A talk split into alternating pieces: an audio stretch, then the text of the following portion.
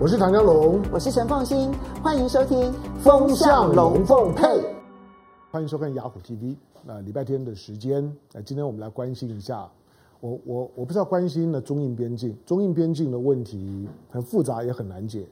其实现在所发生的事情，其实是中印双方可能最不愿意见到的，因为这种呢出了人命的事情一旦发生了之后，双方面的关系都会急速的恶化，而且很难收场，因为。双方都是呢将近十四亿人口的大国，这么大的国家背后呢都有十四亿的强大的民粹呢在支撑，那大家呢都会在内部呢制造非常大的舆论的风浪，这种的风浪没有一个领导班子是敢去对抗的，所以一旦出了人命之后呢事情就很难解，彼此之间呢会有一些争端，比如说钓鱼岛中日之间会有争端，那不要扑出人命就好，那是一个海岛。那在中印边境上面呢，大家呢寻来寻去寻去的，一九九六年呢也谈好了，不可以带带枪呢去去去巡视，所以呢，你发现这次的冲突竟然没有动刀动枪，而竟然呢是用棍棒、石头加拳头，你就知道呢彼此之间其实都还是很克制，但没想到这么克制的打群架式的冲突，帮派混混式的冲突，竟然也打出了印度的二十条人命。接下去当然很难收拾。不过今天我们的我们的关注呢，其实我所我所我所锁定的，也只是希望大家去思去思考，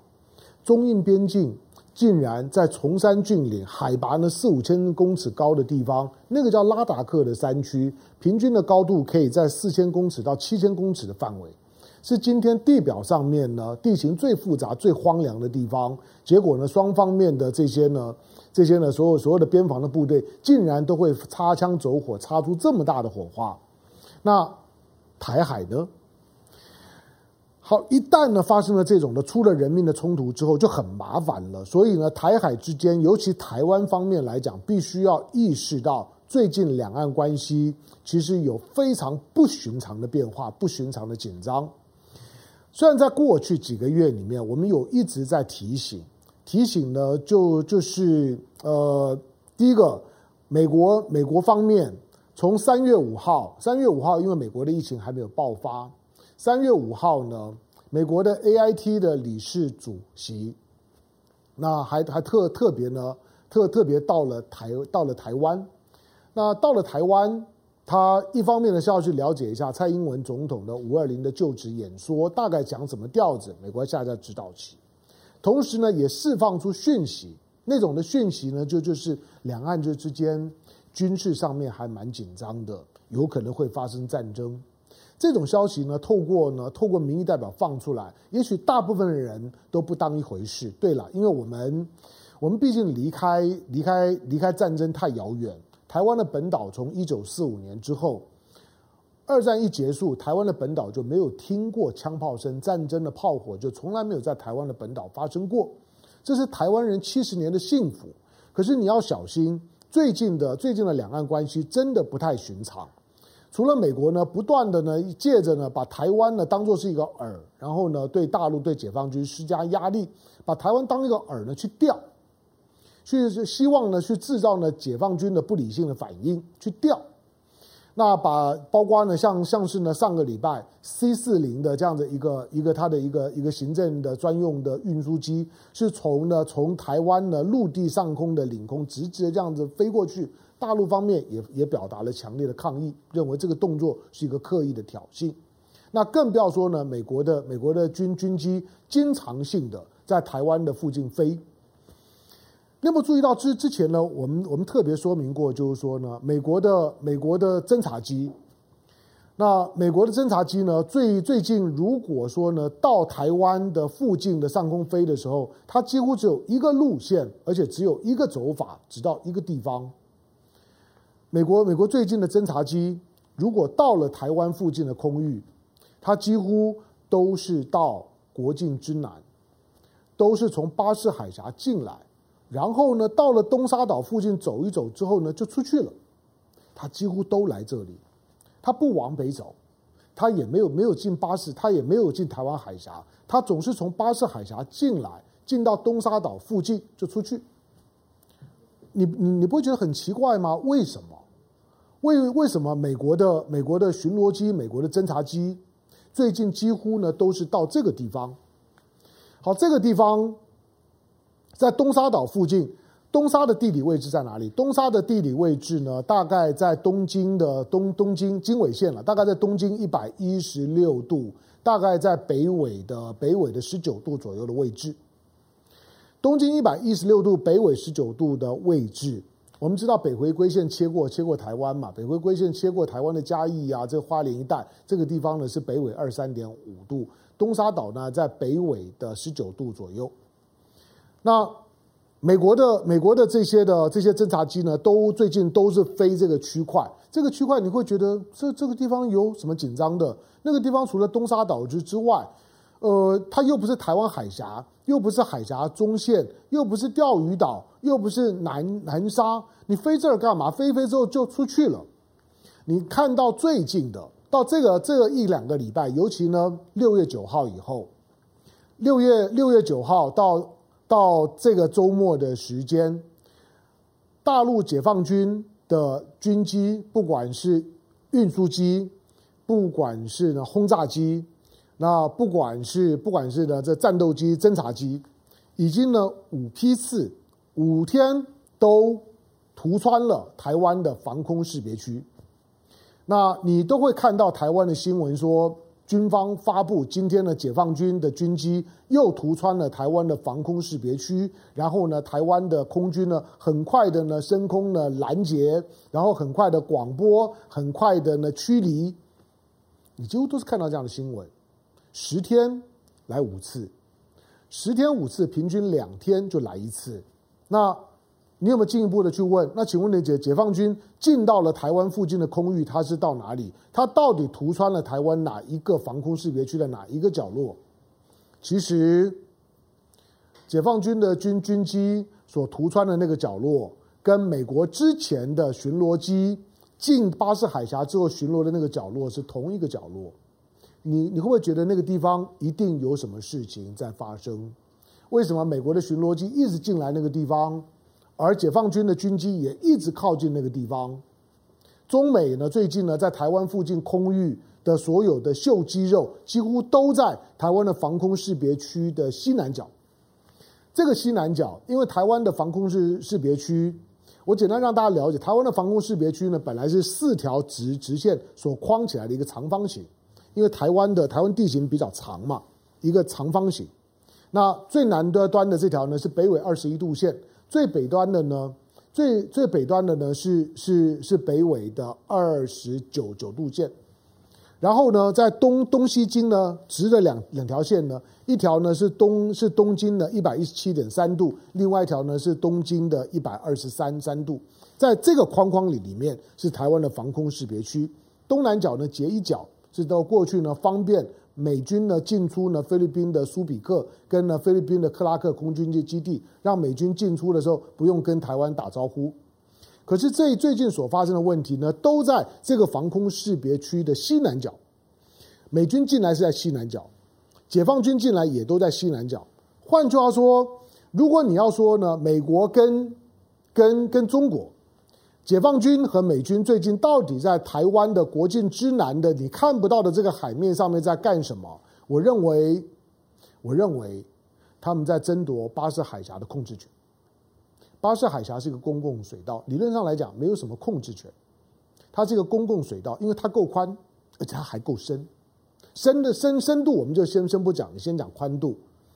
巴士海峡的这个宽度是第一岛链里面所有可以呢穿穿越第一岛链进到太平洋的几个主要的海峡里面最宽的一个，所以解放军的飞机也好，解解放军的南海舰队所有的船舰，不管是海上走的、海海面下潜的或者天上飞的，如果要进出太平洋，最好的方式一定是走巴士海峡。可是巴士海峡虽然够宽，但仍然不是很很宽，大概就是平均的宽度大概两百公里多一点。两两边，南边呢是菲律宾呢，北北边呢是台湾。台湾的北边，屏东的九鹏基基地，基本上面，你以为九鹏基地它只是作为一个飞弹的实验场吗？不，九鹏基地还有一个军方不会告诉你的任务，就是九鹏基地其实呢也在看着巴士海峡。那看着巴士海峡该干什么？因为只要我把巴士海峡给封锁了之后，解放军呢就不用进出太平洋。巴士海峡我们刚刚讲是公共水道，你怎么可以封封锁呢？我平常不会封锁，但是我一定会做某种的飞弹的部署，就像日本对宫古水道的部部署一样。日本宫古水道是个公共水水道啊。解放军的东海舰队呢也可以进出呢，透过宫古水道呢进出太平洋。可是呢，日本呢，在宫古水道的两边，宫古水道的平均宽度呢，大概大概一百多公里，一百三三三十公里吧。日本呢，就在两边呢部署了八八反舰飞飞弹，两边呢都有八八反舰飞弹，它的一个覆盖的网络就可以把整个的宫古水道呢完全呢都盖盖起来。只要战时的时候呢，我只要一封锁，你动都没有办法动。好，那到底解放军？如果要巴士海峡，那那那为什么都要呢？都要呢？经过呢台湾的防空识识别区？我觉得最近解解放军，解放军呢在努力的在试探，也在透过他的动作在告诉台湾两件两件事事情。第一个，台湾的防空识别区不合理，你那个防空识别区落伍了。防空识别区固然了，每个每每个国家如果实力够够强，最好把防空识别区画得非常非常大。任何的国家呢，只要呢进到呢我的我的周围一千公里的两千公里的范围之内，都要跟我通报。当然它不合理，而且你也办不到。台湾过去的这个防空识别区呢，是在一九五零年代，在美国撑腰的时候呢，是给画下来。台湾在过去呢，在台湾海峡，在台湾附近的空域有制海权，有制空权，所以你画了这防空识别区没有问题，你的实力足以保障这个防空识别区当中的所有的识别、查证、驱离、警告都有效。可是眼前你办不到，因为解放军的实力呢成长得太快了，五千多架的战战机，台湾只有五百多架，它有四十万的空军，台湾只有三三万五，它的战机已经到了第五代，台湾现在是 F 十六 V，顶多呢到三点五五代第四代，双方面呢在空优上面来讲呢，已经慢慢的失去平衡了。好，当他要要要出第一岛，当他要出第一岛链，他走巴士海峡的时候，他不可能绕道飞行。他一定呢，希望用最短的时间、最短的距离里面呢，能够呢，能够呢穿越穿越巴士海峡。所以解放军呢，在东南沿海所有的空军基地，只要一起飞的飞机，它如果要出巴士海峡，它一定直直的从台湾的防空识别区的西南角呢切过去，也就是美军来巡逻的这个角，也就是解放军一定会突穿的这个角，也就是台湾的空军一定要去升空拦截的这个角。所以解放军、美军。以及呢，台湾的空军就会在这个西南角，我们的防空识别区的西南角就会非常频繁的出现。那问题来了，防空识别区是没有国际法基基础的，并不是台湾画了大家就要要遵守，那个是你画的，又不是法律规定的。你画的说，你你今天把外面的公海，就像今天呢，如果如果你有个邻居。把公有地呢，把把门口的公有地划了一大块，说呢，这个公有地呢是我的，或者呢，虽然我没有做利用，不过任何人想要经过这公有地的时候，都要经过我，我同意，有这个道理吗？你一定会说那是公有地，又不是你的。防空识别区就有这样的味道。防空识别区，我把防空识别区一划，把非领空的外面的这么大的一个一个区域呢，都划进来，都要接受我的识别查查证。你实力够强的时候，大家就听你的。当你当你实力不够的时候，我为什么要听你的？今天解放军的态度就是说，我干嘛听你的？那你你画了之后，以前我我我没有需要，也没有实力的时候，OK，我配合。现在我 OK 呀，那你就来试试着看。所以歼十、歼十一等等，苏凯三、三十等等，都频繁的在透过巴士海峡再进出，每次一定会从你这个就是说防空识别区的西南角切过去，切一块。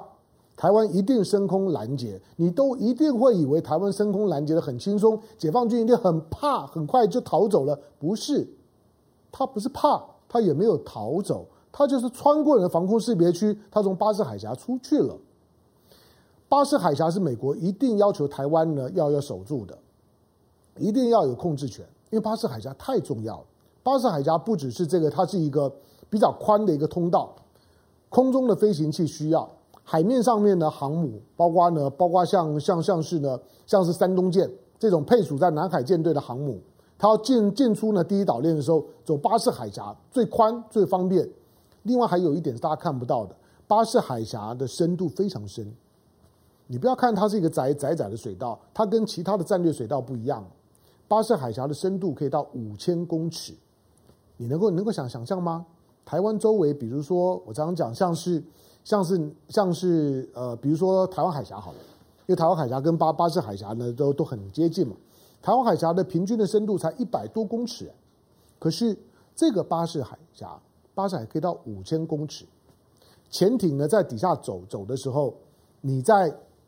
所有的反潜机是抓不到的，声呐是测不到的，因为呢它在底下的水水层非常的复杂，有一些的水水层会把讯号完全都阻断，所以潜艇呢在巴士海峡底下走的时候非常的安全，它可以抓得到你，可是你抓不到它，所以巴士海峡是一个潜艇匿踪非常好的地方，